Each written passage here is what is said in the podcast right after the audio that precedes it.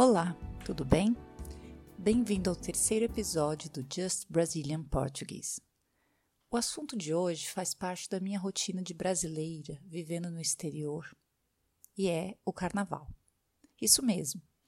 As frases que mais ouço aqui na França, quando alguém descobre que sou do Brasil, é: Nossa, já fui ao carnaval do Rio de Janeiro e ele é maravilhoso. Ou então, ah, tenho muita vontade de ir para o Brasil no carnaval. Esse evento, com certeza, é a principal festa popular brasileira. Mas você conhece a origem do carnaval? Sabia que o carnaval do Brasil é muito mais rico e variado e não se resume à festa carioca? Além disso, você já se perguntou o que os brasileiros realmente acham do carnaval? Hoje nós vamos falar sobre tudo isso e muito mais. Então, não saia daí.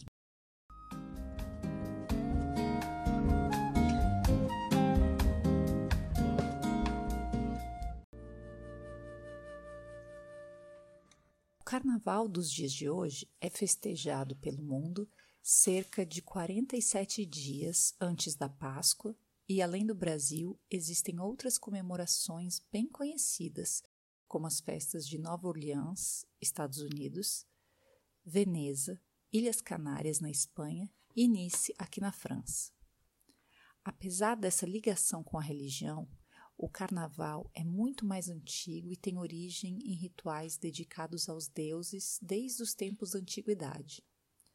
Na Babilônia, por exemplo, se festejavam as chamadas saceias, uma comemoração onde um prisioneiro assumia por alguns dias o papel do rei, morando no palácio e dormindo com as suas esposas, sendo morto ao final da festa.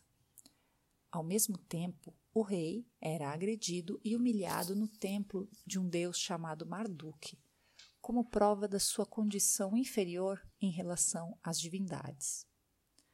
Já no Antigo Egito, a passagem do inverno para a primavera era comemorada pelos pagãos como uma forma de homenagear os deuses e pedir a eles uma boa colheita. A partir da conquista do território egípcio por Alexandre o Grande, a comemoração foi levada para a Grécia, onde toda a população, sem qualquer distinção de classe social, podia participar dessa festa. Na mesma época, os romanos também adotaram a comemoração, dessa vez em homenagem a um outro deus, o Saturno, deus da agricultura. Nesse período, as escolas fechavam e romanos e escravos podiam dançar, comer e beber livremente pelas ruas.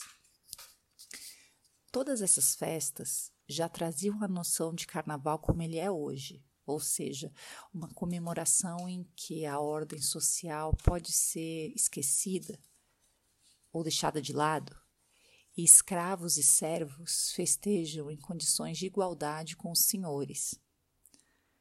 Alguns pesquisadores explicam, por exemplo, que a palavra carnaval tem origem na festa romana, onde homens e mulheres desfilavam pelas ruas sem roupas, a bordo de carros que eram parecidos com navios. Esses carros eram chamados de carro navales, que significa carro naval em latim. Mas a teoria mais aceita é que a palavra carnaval vem da expressão latina carnis levale, algo como ficar sem carne, pois a partir da Idade Média, a Igreja Católica quis dar um outro sentido às festas pagãs. Assim, apesar de permitir essa é, certa continuidade de uma festa pagã, a Igreja instituiu ou criou a chamada Quaresma, um período que antecede a Páscoa e no qual o consumo de carne e outros comportamentos considerados pecaminosos são proibidos, pois trata-se de uma fase de penitência, em memória dos 40 dias que Jesus passou no deserto e seu sacrifício na cruz. Essa seria uma forma de limitar a duração das festas e despertar uma reflexão nos fiéis. O problema é que se a ideia era que as pessoas usassem o carnaval para se preparar para a quaresma, o que aconteceu foi justamente o oposto. Na Itália, por exemplo, Sabendo que deveriam fazer penitências, sacrifícios por 40 dias, as pessoas acabavam aproveitando o período do carnaval para cometer vários excessos ou exageros antes desse período, organizando banquetes e bailes que não tinham fim. Um ponto em comum em todas as comemorações de carnaval é que as pessoas podiam, desde muito antigamente, se fantasiar usando acessórios para se esconder ou até mesmo para trocar de identidade. Além da liberdade para se divertir, isso permitia uma troca de papéis. Os homens podiam ser mulheres, pobres se transformavam em ricos por alguns dias, por exemplo, em Veneza, a elite usava máscaras para poder festejar no meio do povo sem ser reconhecida. Daí a origem do uso desse adereço ou acessório que é tão famoso até hoje. A partir da expansão do cristianismo, essa tradição se espalhou pelo mundo, principalmente na época das colonizações, fazendo com que o carnaval também fosse levado a muitas outras partes do mundo, mesmo que ele seja comemorado de forma diferente em cada lugar. Mas e como isso aconteceu no Brasil?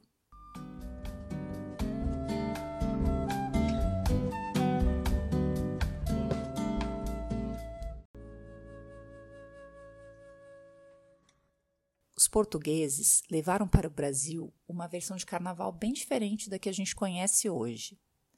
No início, não havia nem música nem dança. A festa se chamava Entrudo e era uma brincadeira em que basicamente as pessoas molhavam ou sujavam umas às outras com lama, ovo, farinha e até urina. Há relatos de que a própria família real portuguesa praticava essa brincadeira em salões. Já os escravos trazidos da África festejavam o carnaval misturando ritmos da sua terra natal às músicas portuguesas, dando origem a outros ritmos musicais, entre eles o samba. O intrudo acabou sendo proibido a partir do século XIX, por conta da influência dos carnavais europeus, que eram considerados mais civilizados.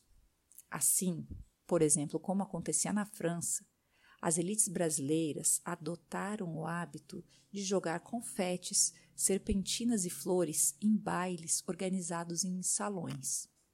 Confetes e serpentinas são pequenos papéis e fitas coloridos e decorados especificamente para o carnaval para serem lançados no ar.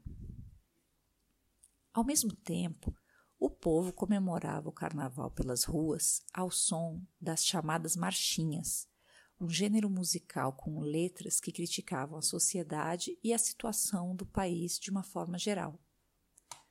Nos anos 30, surgem no Rio de Janeiro as primeiras escolas de samba, que se chamavam assim porque os fundadores da primeira delas estavam num bar em frente a uma escola.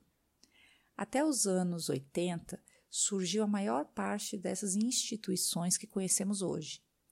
Elas costumavam fazer desfiles pelas ruas, até que em 1984 ganharam um lugar construído especialmente para elas, o Sambódromo do Rio de Janeiro, que, aliás, foi desenhado pelo arquiteto Oscar Niemeyer. Apesar de o carnaval mais conhecido e difundido ou mostrado no mundo, a festa de rua continua acontecendo no Rio de Janeiro em todo o Brasil.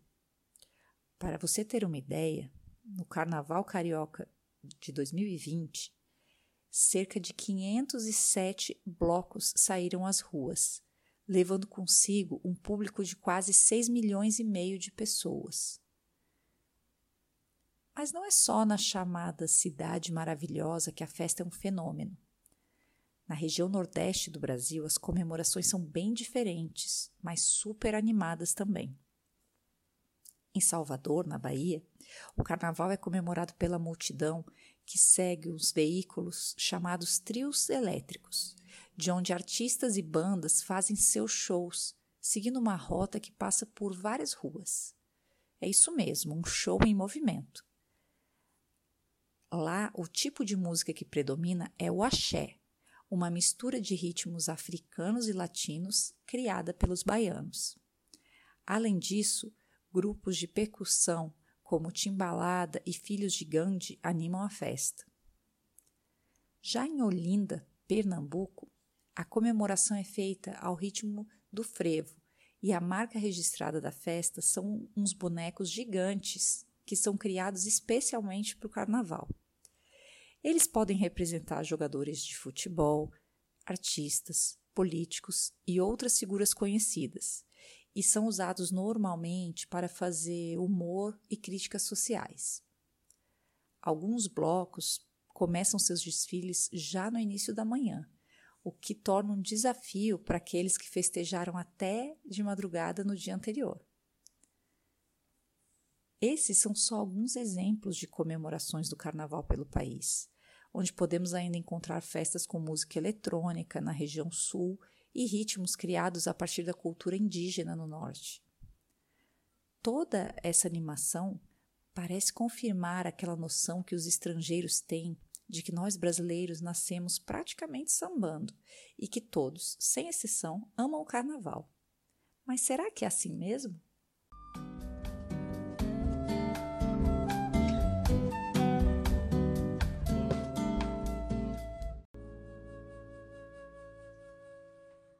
Se existe uma coisa que é unanimidade entre os brasileiros, é que o feriado do carnaval é sagrado. Ele faz parte do calendário oficial e, apesar de ser sempre em uma terça-feira, a maioria dos comércios e instituições não abre na segunda-feira. Os bancos, por exemplo, funcionam na véspera do Natal, no dia 24 de dezembro, mas não funcionam na véspera da terça-feira de carnaval. Deve ser por isso que é muito comum ouvir que no Brasil o ano só começa realmente depois do carnaval. Isso não quer dizer que todos os brasileiros planejem cair no samba, ou seja, dançar o samba. Segundo uma pesquisa, apesar de esperarem ansiosamente pelo feriado, em 2019, por exemplo, cerca de 66% dos brasileiros fugiria das festas e aproveitaria para descansar. Esse percentual ele é proporcional à idade das pessoas, ou seja, quanto mais velho, maior a chance de não comemorar. A maioria das pessoas que não festejaria, cerca de 54%, justificou que não gosta do carnaval. É isso mesmo o carnaval não é uma unanimidade no Brasil. Entre aqueles que adoram festejar, os principais motivos são que no carnaval a energia e a alegria são tão altas que o povo esquece dos seus problemas. As pessoas são livres para festejar em igualdade, é uma festa para todas as idades e todos os gostos musicais. Você pode assistir os desfiles em um sambódromo, curtir os blocos de rua ou as festas típicas de cada região do país. Ou seja, as pessoas se reúnem em todos os lugares e você só fica sozinho se quiser. Já para as pessoas que preferem fugir do carnaval, um dos principais motivos é o excesso de nudez, tanto nas ruas quanto na televisão, algo que pode prejudicar a imagem das mulheres brasileiras pelo mundo. Além disso, Outras reclamações são o excesso de pessoas em todos os lugares, a alta nos preços dos bares em função da própria festa e o abuso no álcool, que pode resultar em situações de desrespeito e violência. Além disso, o fato de festejar quatro dias em um país com muitos problemas é visto por uma parte das pessoas como uma espécie de alienação ou seja, uma fuga da realidade. Uma das razões pelas quais eu acho que o carnaval é tão importante para o brasileiro vem da nossa própria relação com o trabalho. A colonização e a escravidão no Brasil provavelmente fizeram com que o trabalho fosse visto por aqui muito mais como um castigo do que como uma fonte de progresso. Assim, o fato de festejar quatro dias inteiros, sem precisar trabalhar, em igualdade de condições entre classes sociais diferentes tem um significado muito mais forte do que em outros países que também festejam a data. Argumentos a favor ou contra, o fato é que o carnaval é a festa que tem mais impacto na economia brasileira, atraindo turistas internos e externos. Em 2020, estima-se que em todo o Brasil foram movimentados cerca de um bilhão e meio de dólares só com essa comemoração. Em 2021, devido à pandemia, o carnaval foi cancelado em todo o país, mas várias cidades, entre elas o Rio de Janeiro, claro, já confirmaram a festa em 2022. Mas e você? Ficou animado para conhecer o Carnaval do Brasil? Já esteve por lá? Entra lá no nosso site e deixa sua opinião. A transcrição desse episódio também estará lá te esperando. Até a próxima!